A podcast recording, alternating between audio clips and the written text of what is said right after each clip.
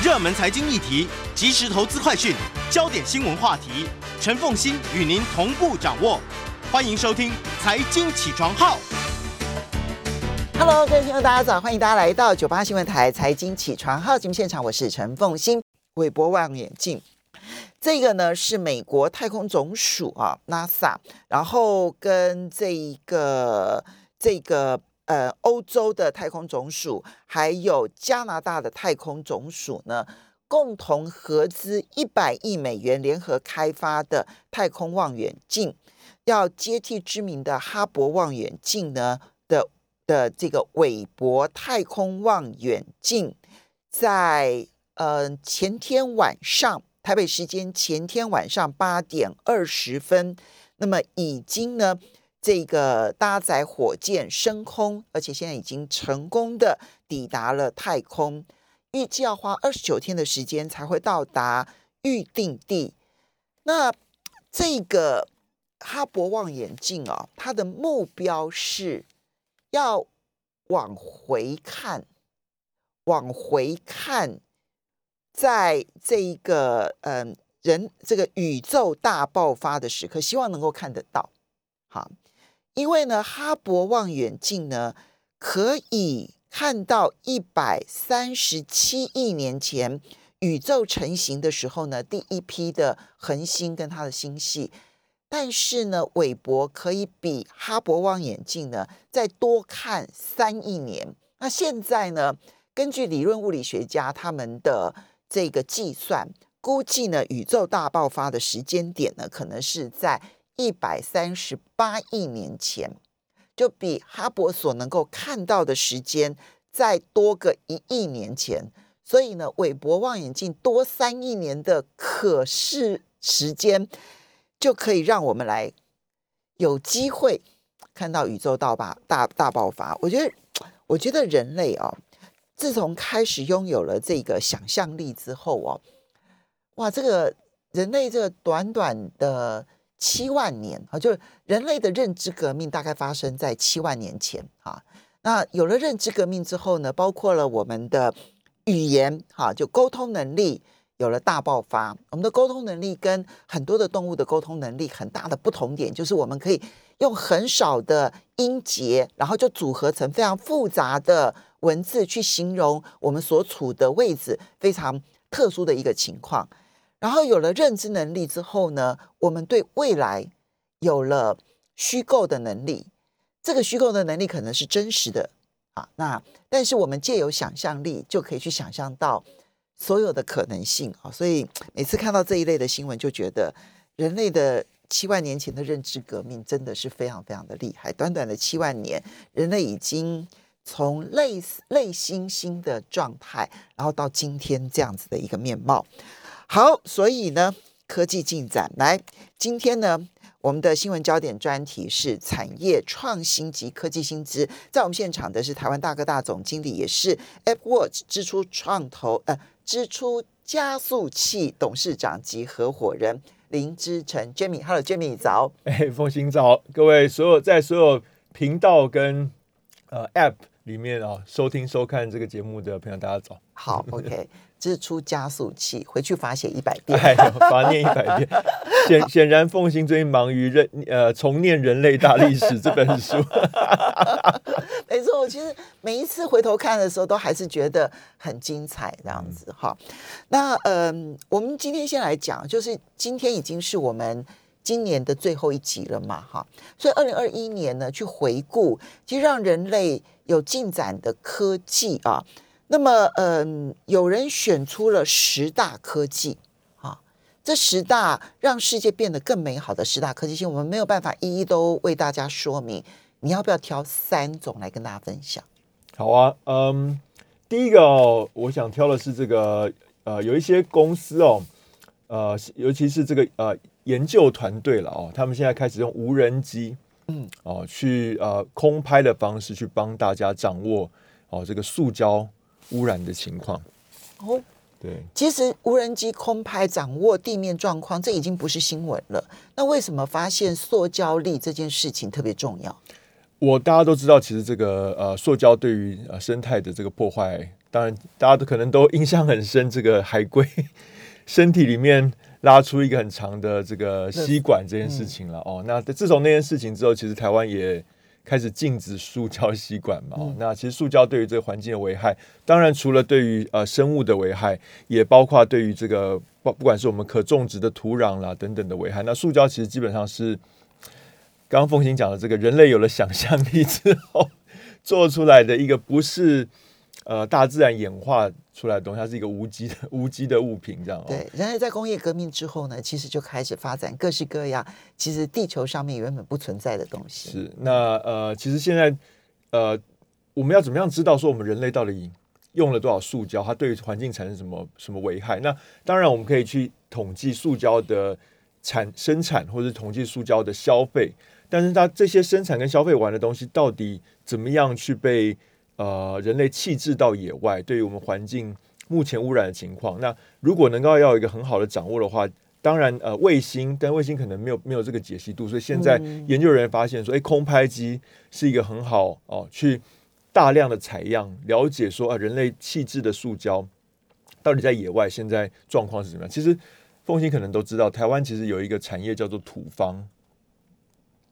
土方啊，你就说那个就是专门挖沙石，然后这个填沙石的这些东西，不是不是是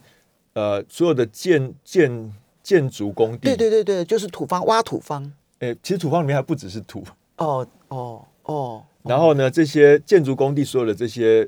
呃废弃的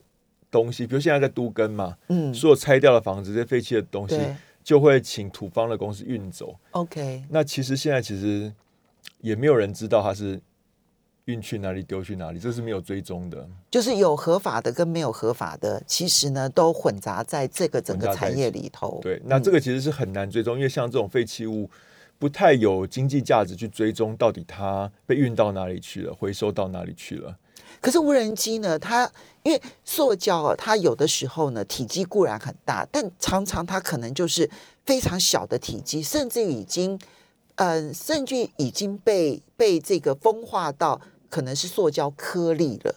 那无人机的解析度可以吗？呃，它还还算可以。现在无人机上面可以搭载什么四 K、八 K 的摄影机嘛？哦，那它的离地的距离是可以调整的。嗯，我可以用演算法去控制，说，哎，如果我觉得这个这个区域它需要更细致的探勘，我把它我让那无人机不要飞那么高。对不对？哦，那这个给他一个软体，让他学会认识塑胶。对，那这个就跟比卫星来做稍微有弹性一点，因为卫星我只能用呃远焦、近焦，但是无人机它是其实可以改变自己的飞行高度的哦。嗯，那所以用这个方法去看看，当然其实这只是呃其中一个应用哦。它另外一则新闻也在讲说，呃，也用无人机去看看北北极现在呃暖化的情况，其实也。也蛮严重的啊！发现，比如说像加拿大等等地区，它的北极圈里面有很多地方已经不是白色的了，已经是绿绿油油的一片了。嗯，等等，所以其实呃，这个不是好吗？哦，那是暖化的结果。暖化的结果。所以这个新闻其实要讲的是说，呃，无人机大家可能或许觉得空拍机就只是可能在一些活动上啦，哦，或者是在一些呃演唱会等等提供一些画面。其实呃，科学家能够利用无人机、空拍机。来做研究也会对我们呃增进我们对于这个整个地球跟环境的了解。它其实就是无人机加上这个影像辨识的 AI 机器学习，是对不对哈？这两个技术合起才在一起的话，它可以帮助我们嗯不用人来一块土地一块土地，然后利用无人机扫描的方式，它就可以看到我们土地上面各式各样你想看到的变化，你想要计算出来的变化，对不对？塑胶只是其中一个例子。如果我今天要看污染的话，那更是对不对？哈，甚至于我未来可能辨识是什么污染。所以，所以就以后可能像这个呃呃，当然我们怀念齐柏林先生了，但像这样的就是说呃，大量的去让我们看到我们所居住的环境的样貌跟变化，这样的事情可能会呃在无人机的时代里面会大量大量发生。好，这是第一个。第二第二个我要选的是那个呃，在欧洲啊，嗯，这个今年。呃，电动车的销售量已经超越柴油车了。这个在去年很难想象，就今年的速度在欧洲超级快。嗯，其实你就可以反映出来，那个电动在欧洲现在接受电动车的速度其实是大爆发。是因为呃，我奉信应该有感觉到，最近这一两年，其实大家对于这个呃暖化的这个问题已经全面的正式面对它了。就感受更深刻。这些呃反气候变迁的理论的这些人的声音越来越小。是，那呃，大家也都在担心，说到二二零零年前，我们到底能不能把升温啊，这个维持在两度以内啊，甚至一点五，现在已经确定不可能。对，那所以所以这它很严重嘛，哈，就是说二二零零年如果升温呃两度以上的话，哦，我记得好像是海水会上涨两位数的公尺数，那个这个对于人类的居住环境来讲，对于生态来讲都是很大的问题嘛，所以呃，现在大家也在积极要定这个二零五零年的这个碳中和等等，甚至呃后面要到这个负碳排这样的一个 schedule，、希望能够全力去逆转这个事情。那其实呃，当然，其实工业用的这个呃排放是很大的，但其实，在我们的每天的生活中，交通的排放其实也是很大的。嗯哦，交通我记得有十六 percent 左右，占十六 percent 左右的碳排。那呃，其实电动车是大量减少这个事情很重要它分。两部分，一个部分是它的动力来源的部分，啊，属于就是发电的方式，但是至少从它的运输的过程当中，它的运输过程不会再有碳排放，这跟传统的化石燃料不一样。呃，第对第一个是能源效率哦，就是电动车的能源效率较汽油车大概是五到十倍。哦，这么高，对，所以从 A 点单单从 A 点到 B 点，它要它要烧掉的呃，不管是你发电的方式是什么，它要烧掉的燃料是五分之一到十分之一。嗯那第二点是说，呃，汽油车的这个引擎装在它的车子上，它的燃烧效率跟在火力发电厂里面，就算是纯纯粹比火力发电厂，火力发电厂里面的火力发电的机组，它的燃烧效率大概是只有二分之一。嗯所以光光把燃烧能源这件事情 shift 到呃发电厂，你又再增加两倍的人呃能源效率，再加上其实发电厂通常除了这个中火以外啊，通常盖在郊区，所以它的排放通常对于都市的人们比较没有那么影响。好，那但是其实你汽油车，其实你是在都市的中间，用二分之一的燃油效率跟五分之一的能源效率在燃烧，在排放废气，所以它不只只是对于碳中和的影响，也对于都市里面人们的生活有很大的。其实我们在冬天的时候，常会觉得我们好像看出去都雾蒙蒙的，就没有下雨的时候也都觉得雾蒙蒙。里面很大量有相当一部分，尤其是台北市、新北市，就北部地区，其实很大一部分其实来自于移动的这个汽机车的排放啊，这个这个是一个事实。所以为什么电动车在都市特别的重要，也是因为这个原因。是，所以其实说真的，台湾应该是要率先拥抱电动车，因为我们其实没有传统，我们传统燃油车的产业其实是很小的。是啊，然后再加上，其实电动车这些产业都会用大量的台湾的 ICT 的元件。是啊，因为引擎我们不会做，但是马达啦、controller 啦这些东西我们都很会做啊。就连是电池，我们其实现在也蛮会做的啊。对，所以我们为什么没有办法比欧洲有？我我我举出这个新闻，只是想要说，为什么我们没有办法比欧洲有一个更积极的电话的一个 national policy 啦？嗯我我想不通，因为我们说真的，我们真的没有很大对于燃油车没有很大的 vested interest。嗯玉龙跟我抗议很多次了，抱抱怨很多，不是不是抗议，是抱怨很多次，因为他们想发展电动车，但是背后一直没有足够的支持。那你想，在台湾这样的一个市场没有支持的情况之下，还想要这样发展电动车，就更困难了。对，但我觉得不是发展电动车是产业，我们可不可以对电动车有一个租税上给它一个租税上的优势？很多问题都没有对办法出现啊，呃因为这个其实对于整个能源效率、对环保有很大的帮助。那人家欧洲都做得到了，我们现在台湾一直在讲，好能源要转型，要这个二零五零年要碳近零碳排，可是对于这个电动车的这个支持却这么低，我我想不通了。嗯，好，来，这是第二个，你只要是要回看台湾就对了。对。来，第三个，第三个就是我们呃，二零二一年也看到了这个再生能源创纪录的一年哦。呃，在今年呃安装了两百四六呃两百九十 g 瓦哦的这个再生能源的容量，那这个是大大的创纪录，较去年也大幅的大幅的提升了。嗯，好，这个呢是你挑选的三个，嗯我也挑了三个，跟你不一样哎、对我我故意跟你挑不一样。真的吗？我第一个挑的是呢，NASA 在火星上面第一次可以制造氧气，嗯，因为我们知道从人类的角度来讲，人类要居住的环境一定要有氧气。那火星上面现在的问题是它没有氧气哈，但是如果说能够将上面的碳氢化合物转变成为氧气的话，它现在很小量了哈，就但是你真的到了某一个程度的时候，它会不会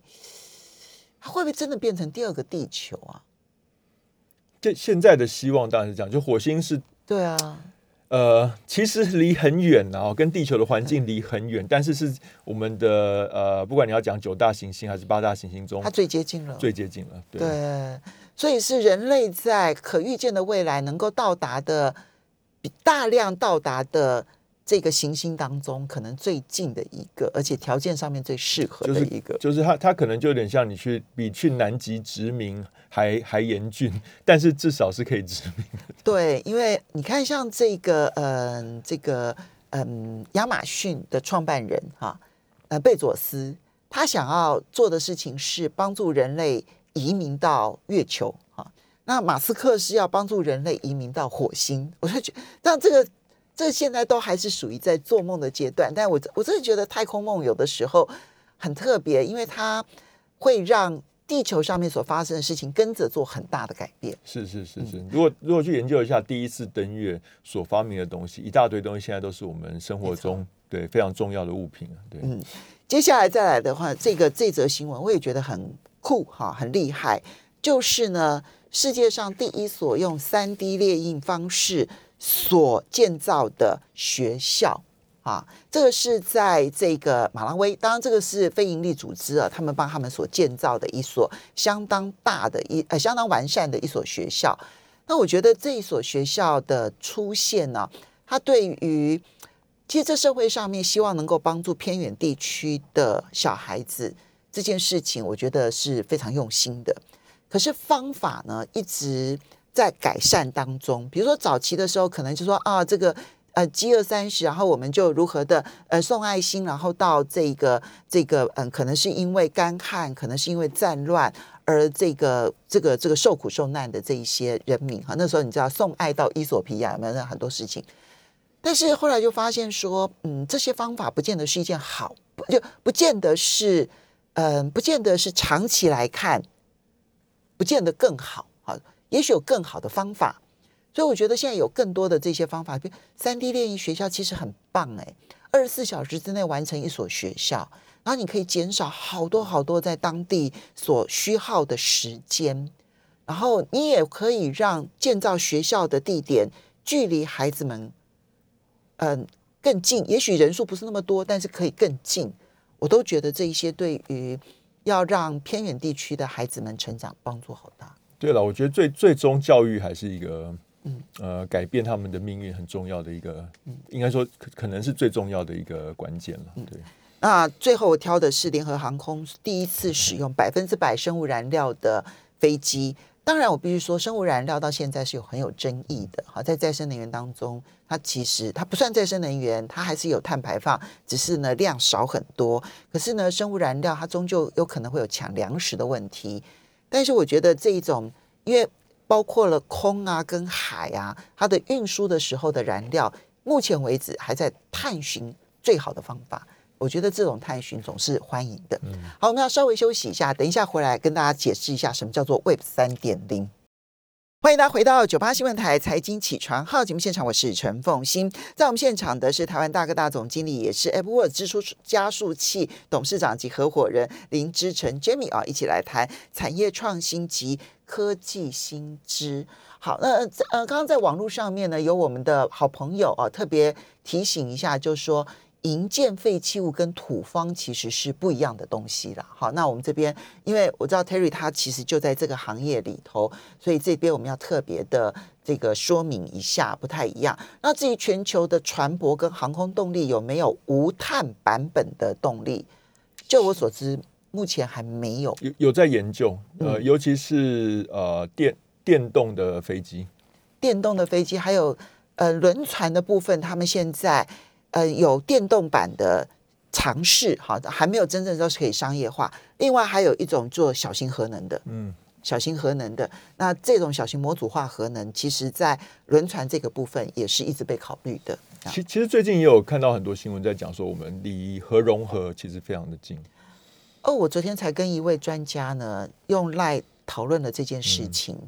他认为在他他他只能够非常高度欢迎进展，但是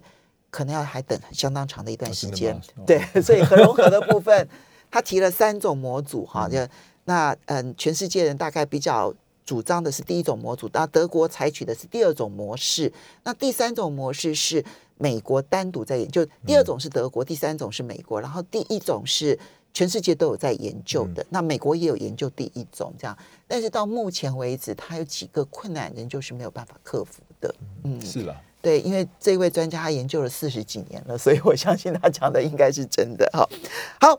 我们接着就要来谈 Web 三点零。嗯，Web 三点零呢，什么叫 Web 三点零？其实它没有一个官方的定义了哦，嗯就是说，呃，从一九九四年哦，这个浏览器开始出现之后，那就进入了第一代的 Web 的时代嘛。那大家在讲说，第一代的 Web 大概进展到两千年的中期哦，那这里面大概就是入口网站啦、搜寻网站，主要是让大家呃搜寻资讯交换这么一个单方向的一个行为。哦那到，Web 一点零是可以上网路，对，但是那个时代大家要知道网址自己 key 进去。就是说那个时候上网呢，主要是在搜寻资讯，主要不是在发布资讯。我说一九九四年的时候对刚开始的时，候，刚开始的时候。甚至于我们还必须要先知道网站的网址对才能够进入网站。对，那后来就有入口网站嘛，有搜寻网站等等，嗯那个是第一代的 Web 嘛，哈、嗯然后到二零零四年、零五年之后，开始有社群网站，哦，互动比如说站。呃 Facebook 啊、YouTube 啊、Twitter，这个时候用户上网的行为，除了搜寻跟吸收资讯，还多了创造资讯，对不对？嗯所以其实变成几乎每一个用户都会创造资讯，不是不是只是在呃消费资讯，所以那个时候大家开始讲说，那个是一个 Web 二点零的时代。嗯哦，那再搭配上互动时代，再搭配上零呃零七零八年 iPhone 跟 Android 出现，让 Web 从被绑在桌面上，在呃这个呃笔电上、桌机上，变成大家随时随地每分每秒都会上网，甚至你上的网站从以前的 website 变成了现在主要用 App 为主，你第一个打开的不是浏览器，而是 App 这样，所以那个大家讲叫做 Web 二二点零的时代了、哦。那最近这两三年，随着区块链开始开始崛起了，大家觉得整个 Web 的世界要有一个天翻地覆的典范转移。那呃，所以大家开始讲说，哎、其实现在这个时代很有可能跟上一代的 Web 二点零时代有点不一样了。嗯哦，只是有哪些不一样，现在大家还在争论说什么东西是一些呃主要的 fundamental differences 这样。OK，可能的方向有哪一些？因为 Web 二点零现在看起来方向突然清楚了，就是它从嗯、呃被动接收资讯，然后到一个互动的时代，对不对？哈，那现在呢，未来的 Web 三点零，它可能带来的最大的冲击点会在哪些方向？我我觉得有六个了，我自己觉得啊，这个是林之晨版本，没有 不是任何一个标准制定组织的版本啊。第一个我觉得很重要的是从法币过渡到加密货币这个事情。好、大家可以去思考说，法币其实就是传统呃法定货币的呃一个数位吧，就应该说 Web 发展过去发展的二十几年来，其实我们一直在用的是传统纸本货币的一个数位化的版本。那这样的东西其实不是一个网络原生的，所以它有很多的问题。比如说，今天我们可以随时上全世界任何一个网站，但是你没有办法说我可以随时上全世界任何一个网站去买东西。嗯好，因为全世界的这个金融体系是没有高度整合的，所以当你去一个呃比较小的国家的网站，你掏出你的信用卡的时候，他没有办法验证这张卡值不值得信任。事实上，我那时候住美国的时候，如果连回来台湾的网站要用要用我在美国的卡消费是不行的，那是早期的时候，现在也是如此，也是如。此。对，好，比如说我现在要去印度的网站买东西，它还是有属于金融限制上面的困难点。呃，其实很多网站都会不不敢收你的信用卡，因为你是一支一张来自台湾的卡，我怎么知道这张卡值不值得值得信任？这个全世界的信用体系是没有打通的，因为没有一个全世界通用的一个呃信用分数的平台嘛。嗯，哦，那甚至有些汇兑的问题，比如说像比如说呃，你如果跟一些比较少来往的国家的呃货率的这个汇呃货币的这个汇率，其实它的这个呃 spread 是很大的，所以对于商户来讲，收这个钱，或者我收完之后，我要怎么转换成我比如说我们跟玻利维亚，对对对对对对对，好，所以说网络虽然打通了，资讯打通了，金流是没有打通的。嗯但现在有了加密货币，它是一个数位原生的货币，也就是说，在全世界它可以通行无阻。啊，只要我愿意接受这个数位货币的网站，你就可以确定你一定可以消费。啊，但是你你你你去那个网站，他说他可以接受 Visa Master，你拿出你的 Visa Master，他你不一定能够消费。好，现在的问题是，这一个加密货币一定是现在的比特币、以太币吗？呃，现在看起来，接下来比较通用的，首先会是稳定币，嗯，也就是挂钩呃美金啊，这个这个，甚至现在有人在研究要做稳定台币等等，嗯啊、日元啊就等等。挂钩法币的这些稳定币稳。定币，因为至少对于一般的用户来讲，这个价值是容易辨识的。我可以知道一呃一个这个 USDT、USDC 就是一块美金，所以我不用去换算，也不会也不会大量的浮动，也不会有这一秒要交易的时候，下一秒价格就跑掉了。嗯哦，所以对他来讲是一个比较好的消费工具。所以第一个哦，就是说网络的世界有了一个原生的货币，因此很多过去在 Web 一点零、二点零时代没有办法完成的交易，现在可以被被完成的。那当然还有后续还有投资行为等等，这是一个很大的 fundamental 的改变。好，这个是第一个。第一个，第二个呢是数据从一个所谓的 wall garden 哦，这个高墙花园要变成一个公园哦，我叫它叫做 park 公园，什么意思啊？就是说，在这个 Web 二点零的时代，其实我们把很多电脑的功能都搬上了云了嘛，哈、那甚至连过去储存的这个工具，我们也把它搬上云，所以我们在云上面储存了很多我们的照片啊、影片啊、我们的贴文等等。但是你会发现说，现在储存的这些空间，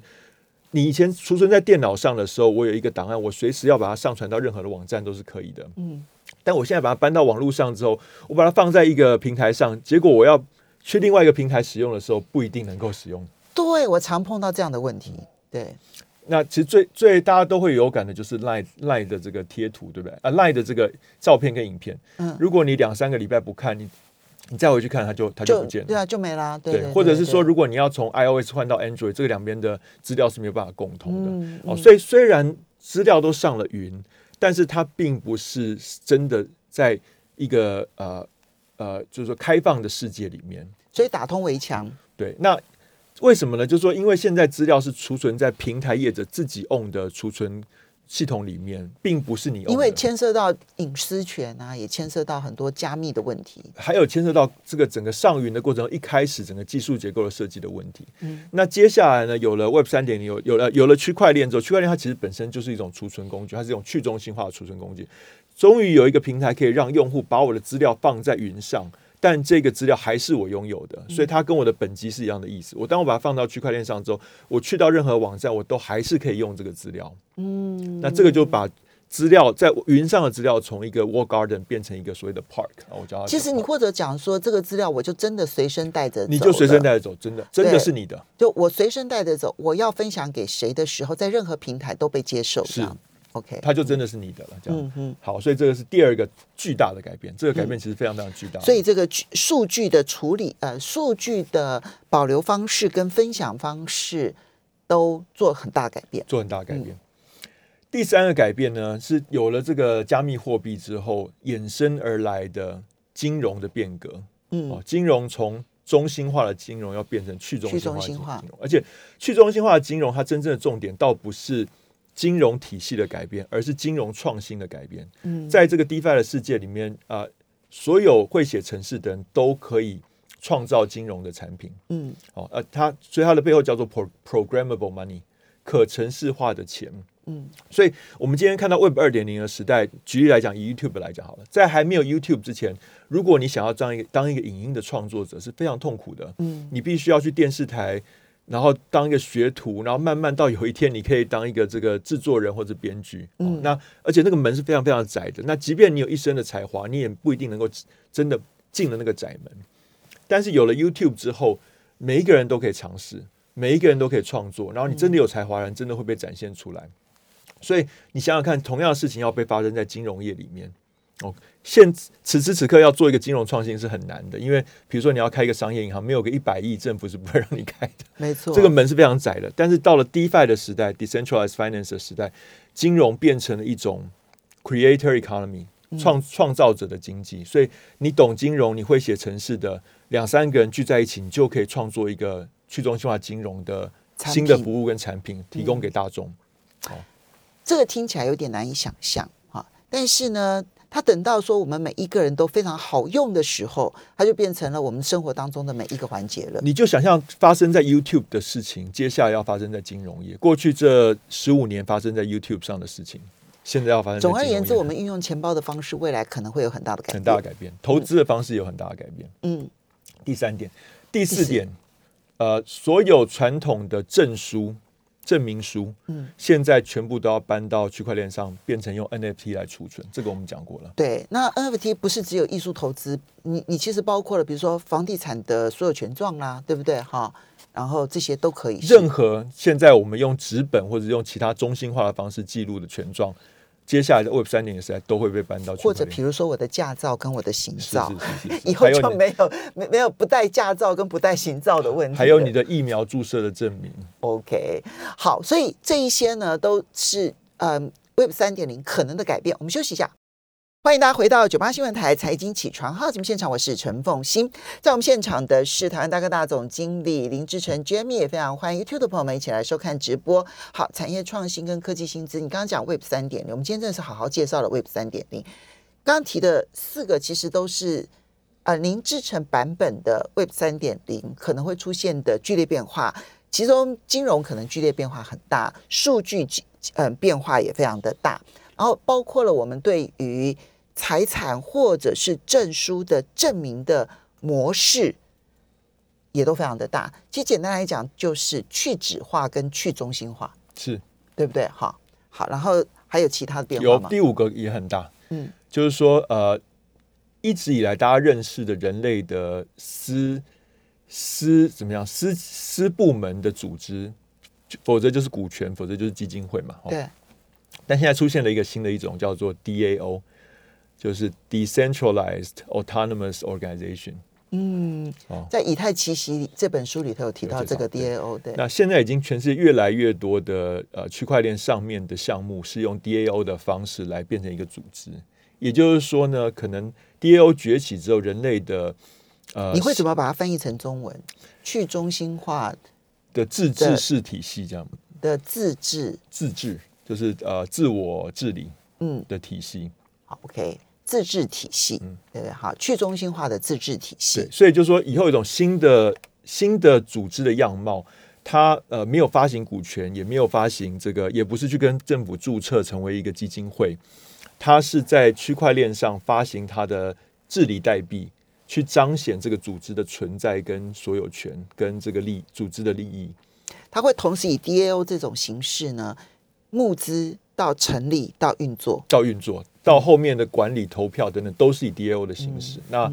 呃，可能时间快转十年、二十年之后，可能全世界有很多独角兽都是 DAO，而不是而没有发行股权这样。嗯，这个也是个巨大的改变。对，因为他们呃他们的呃筹资的方式、众募的方式都出现了很大的变化。其实我那在看《以太奇袭》这本书的时候，哇，我我我的震撼还蛮大的，因为你现在所看到区块链的很多的改变，其实都跟当时的 DAO DAO 组织是有很大的关系的。所以我想说，那如果 DAO 这么顺利的情况之下，就它运作如果能够发挥这么大的影响力的话，那未来众筹这件事情可能都会做很大的改变。就是你看，时至今日，你的拥有权是必须要有一个政府来帮你彰显的。嗯哦，所以我必须要去跟政府登记，然后我连这个开股东会、开董事会都要 follow 政府的一些要求。但是，呃，区块链跟 DAO 让人类跨越了个别单一政府对这件事情的控制跟 support，嗯，形成了一个呃跨国组织的可能。这样，好，那第但他要提醒大家哦，当既然他没有人管他，那 DAO 的风险就是所有参与的人自己承担。己负责。对你，一定要知道，它绝对有风险，而且有很大的风险。因为任何公司组织成立也都有风险嘛，更何况它没有任何监管的情况之下，由大家一起来监管。好，好来，最后最后一个是从华尔街要变成去中心化的交易所。嗯好，这个我们且拭目以待，看它会不会出现。不过，嗯，这个是 Web 三点零，现在都很夯。有些人就说哪有什么 Web 三点零啊？但是也有人认为 Web 三点零会带来的改变非常的多。刚刚这六种改变，你可以自己想看看，会不会在我们生活当中引发剧烈改变？如果会的话，那你的机会又在哪里？对不对？哈。是那呃，这边在介介绍新创的之前，我还是想要了解一下一个资安漏洞，叫做 Log 四 Z，这到底是一个什么资安漏洞？因为现在这个资安漏洞，我看起来各国都有受害，哎，它是在一个最受欢迎的这个阿帕奇这个开源软体的伺服器软体上面，大家最呃几乎是最受欢迎的，用来收集这个 log，收集这个伺服器上的各种不同的呃呃发生的记录、发生事情的记录的一个、一个工具软体哦。有有有有说是连这个去火星的那个。呃呃，那个叫什么号？它上面的那个无人机上面也是有装这个软体。对啊，阿里巴巴好像也中了，这哎，样全世界所有的科技公司都中了，只是中到连去火星的哦那个、呃呃呃，我们送去的这个探险探险机都中了。对，嗯那它可以让骇客在远端可以呃植入可执行的程式，也就是说可以植入木马，而且可以呃平行感染，所以这个问题还蛮大。所以整个前两个礼拜，整个科技也包括我们公司也都在处理这个问题。嗯，那现在可以解决吗？可以，现在已经有补丁可以把它呃呃补掉，但如果已经中奖的呃。并没有超级好的解决方案，所以现在大家还在研究已经中奖要怎么解决。所以有一些说什么监视器的那个它的那些网络啊，这些其实都有 Log 四 Z 的这一个这个这个这个漏洞。可是，一般人如果不晓得的话，那那其实那些监视器都很可能被骇客入侵了之后，然后去控管监视器里头的对，内容。它就会可可以拿来变成一个攻击的跳板。所以，比如说你常常看到 DDoS，就是被大量的呃呃流量的要求所攻击，它就是要需要去攻击控制很多这些小小的机器，嗯蚂蚁雄兵，然后才有办法 launch DDoS 的攻击等等。嗯，哇，那这样子的话，有察觉的科技公司还好，万一没有察觉的公司，那不是很对，其实所以其实有一些这个呃传统公司，它用了一些科技产品，它本身没有那么强的这个科技力，有时候中了这些木马，他们其实自己也不一定知道。对，所以我们公司可好不要不要，好不要乌鸦嘴，这件事情很很麻烦的，我知道。好，来，我们来介绍一下今天你要介绍的新创乐呃居。它叫乐居科技哦，最近刚刚登上了创柜版哦，这个呃创维板的代码大代码是七六零九了、哦。那它是什么呢？它其实就是一个呃帮助大家在买卖房地产之前做功课的一个网站。嗯，那它其实是当初这个二零呃一二年左右吧，整个实价登录开始，开始之后的产物哦，它利用了实价登录的资料，然后透过地图的资料帮大家整理的非常好哦，让你可以透过地图上去看每一个物件、每一个社区里面有哪些物件，每个物件的样貌，然后它的成过历史的成交价，那你自己可以因为有了这丰沛的资资讯哦，你可以去做很多的功课，在这个你要做房地产交易之前，可以帮助你哦做比较好的决策。其实这个查实价登录，第一个内政部有实价登录网站，然后第二个是有很多的中介公司，他们其实上面也有完整的实价登录的一些记录，这样子。那它跟这一些嗯资讯交平台有什么不同？最主要就是用户的体验哦，嗯就是说乐居它是用从一个呃用户的角度去思考，而不是从一个资料的角度去思考。嗯，所以你上了乐居之后，你第一个去，你可以用社区的名字去搜寻，哦，而不是地址。因为通常我们在路上，我看到这个物件，我有点兴趣，我第一个知道它叫什么名字。对对对对对，什么仁爱凤翔这样的，对对对对对对。然后搜寻完之后进去之后，他会告诉你这个社区这个大楼的布局。哦，它它比如说呃，有有几层楼，每一层楼有几户，每一户大概是面对哪一个方向，旁边是哪些路。哦，然后你再透过那个去点点说哦，我要对这个面，比如说面南的有兴趣这一户，那这一户过去历史有哪些成交记录，几几楼有，然后含什么车位等等。哦，所以你是用用户的角度，一个 top down 的角度去搜寻。对，这样子的话就不像说我们现在在搜寻，比如说内政部的实价登录网站好了，你要去这个 key in 进去，可能是地址啊，主要的是地址，然后几项，对不对哈？但是问题是，同一条巷子里头，可能有些是公寓，有些是大楼，然后就算是大楼里头，可能有一些是嗯面朝公园，有一些是面朝马路。或者是说呢，可能他在这一层楼当中呢，他的每一户呃，他一共有比如说四户，但是他在其他的楼层可能可能一层楼里头就有十户都不一样。都不一样，对，所以他是用买买主的观点，然后买家潜在买家的观点，然后帮助你去用这个呃呃社区跟大楼跟方位等等这样的方式去找到你要的资讯，然后去理解它。对那可是这样子的一种方式，大家分两步。第一个是，嗯，成立这样的网站困难吗？那也就因此它的护城河够够厚吗？别人如果想要进入这一个领域，会不会变得很容易呢？呃，说真的，就当初要成立这个网站蛮容易的。那时至今日，其实他们已经累积了相当量的这个资料跟 know how。其实实价登录的资讯并不是完全透明的嘛，你还要有一些方式去分析拆解没错等等。